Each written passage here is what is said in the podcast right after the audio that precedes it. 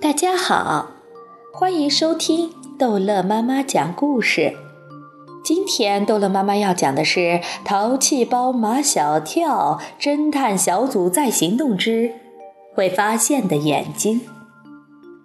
马小跳软硬兼施，老杜迫不得已只好同意去学校走一走，但有一个条件：尽量低调，缩小在最小范围。马小跳去把这个好消息告诉秦老师，秦老师表扬他很会办事儿。难得受到一次表扬的马小跳备受鼓舞，又给秦老师提了一个建议：尽量低调的缩小在最小范围内的给老杜搞一个欢迎仪式。秦老师马上叫来夏林果、陆曼曼和丁文涛，让他们商量一个小规模的欢迎仪式的方案。马小跳说：“他们侦探小组也应该参加商量欢迎仪式的方案。”陆曼曼和丁文涛都不同意，他们说：“侦探小组应该去破案，跟欢迎仪式毫不相干。”丁文涛又冒出了一串成语泡泡：“风马牛不相及，南辕北辙，东邪西毒。”怎么不相干？马小跳说。老杜是我们侦探小组的成员。再说，你们都不认识老杜，也不了解他，他喜欢什么，不喜欢什么，你们都不知道。我看你们怎么搞。马小跳说的句句在理，他们只好同意马小跳的侦探小组参加商量老杜的欢迎仪式。马小跳首先提议，要有一个献花的环节，让夏林果去给老杜献花。毛超马上附和道。对，必须是夏林果。毛超这句话立即引起了陆曼曼的强烈不满。为什么必须是夏林果？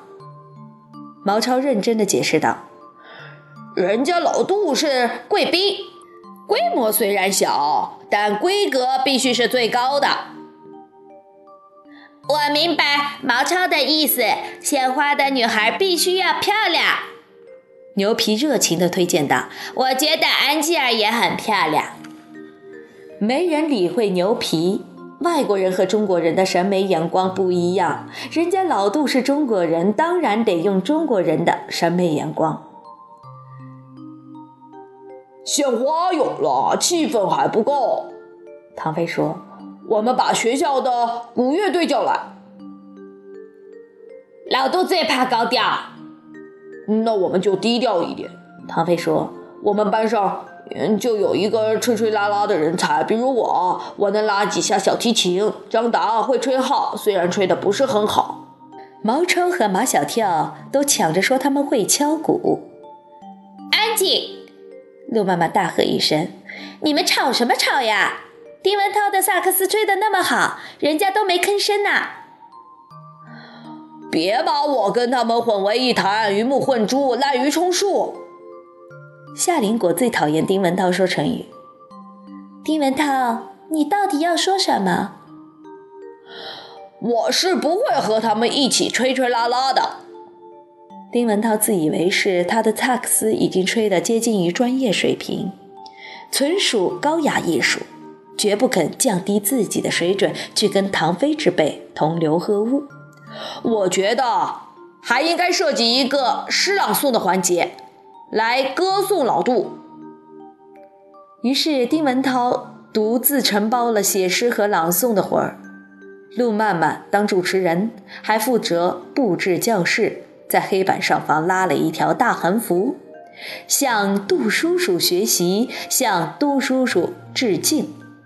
老杜来到的那天下午。当他出现在马小跳他们教室门口时，除了见过老杜的人没笑，所有的人都笑了。他们又想起夏林果和马小跳写的周记，眼前这个秃顶的、挺着啤酒肚的、红鼻头的中年男人，跟夏林果笔下的那个天使形象，的确是相去甚远。相比之下，马小跳的描写倒是栩栩如生。夏林果也是第一次见老杜。笑得眼泪都出来了，好不容易忍住不笑，捧着鲜花走到老杜跟前，却不敢抬起眼睛来看老杜。他怕自己忍不住又笑出声来。他把花塞到老杜的手中，便跑了下去。唐飞已经把小提琴夹在他的脖子上，挥舞着弦弓奏乐。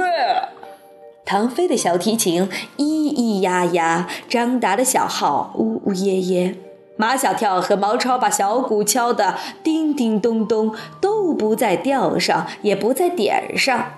丁文涛在一旁偷笑，幸好他有先见之明，才没丢人现眼。这难听的鼓乐简直叫人没法忍受。秦老师先是用手势示意他们停下，可他们几个的注意力都在老杜身上，谁都没有看到秦老师的手势。秦老师只好大喝一声：“停！”难听的鼓乐声戛然而止。老杜被秦老师的声音吓了一跳，他有些惊恐地望着秦老师。秦老师赶紧笑着向他解释道：“呃，他们太吵了。”“嗯不吵，不吵。”老杜客气道，“挺好的，挺热烈的。”主持人陆曼曼上台来，站在老杜的身边，请听诗朗诵，献给心灵最美的人。作者丁文涛，朗诵者丁文涛。丁文涛一上去就抒情。啊的一声，老杜的腮帮子上冒起了一片鸡皮疙瘩。一首诗里有十二个啊，到第七个啊时，老杜的脖子上全部是鸡皮疙瘩。最后一个啊，掀起了高潮。丁文涛的诗在高潮中结束，老杜如释重负，长长的吐了一口气，鸡皮疙瘩随即消失。下面请杜叔叔给我们讲话。陆曼曼带头鼓掌，马小跳他们几个更是把手掌拍得都红了。刚才那个同学念的诗真好，但是不能献给我，我不敢当，真的。老杜那没有头发的头顶开始冒汗，他擦汗时看见黑板上方的那条横幅，对秦老师陪着笑脸。把这个取下来吧。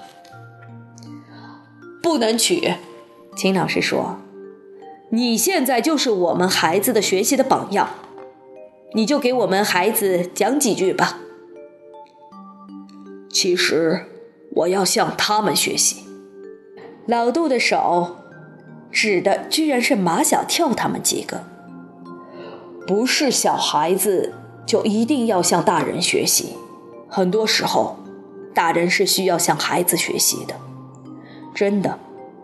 我做的这一切都是因为他们，他们的心没有一点杂念，很纯洁，是他们感动了我，真的。还有良心，我想任何一个还没有丧失良心的人，都会这么做的，真的。老杜说的这番话，更像是自己在对自己说。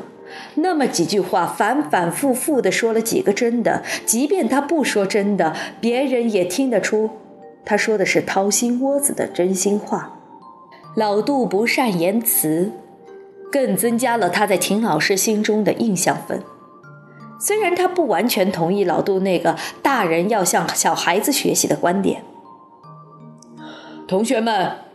现在可以畅所欲言，都来说说你们见到杜叔叔的感想吧。秦老师的话音刚落，马小跳抢着第一个发言了。老杜什么都好，就是谦虚的过了头。马小跳没礼貌。秦老师训斥道：“老杜是你叫的吗？你应该叫杜叔叔。”他是我们侦探小组的，我们都叫他老杜。对对，我们是同事。老杜帮着马小跳，我喜欢他们叫我老杜，这样平等亲切。接着，Angel 发表他对老杜的感想：杜叔叔看起来特别普通，不像一个伟大的人。其实，伟大的人都是普通的人。他们就生活在我们的身边，这需要我们有一双会发现的眼睛去发现他们。同学们正在心里琢磨秦老师这富有哲理的话。毛超把手举得高高的。我有一双会发现的眼睛，是我发现老杜的。秦老师必须要制止毛超再说下去，否则马小跳、唐飞再加上一个牛皮扯进来，肯定要乱套。毛超，你坐下。秦老师把目光投向黄菊。黄菊，你一定有许多话要对杜叔叔说吧？上来说。秦老师成功的将大家的注意力从毛超身上转移到了黄菊的身上。好了，这一集的故事就讲到这儿结束了。欢迎孩子们继续收听下一集的《淘气包马小跳》。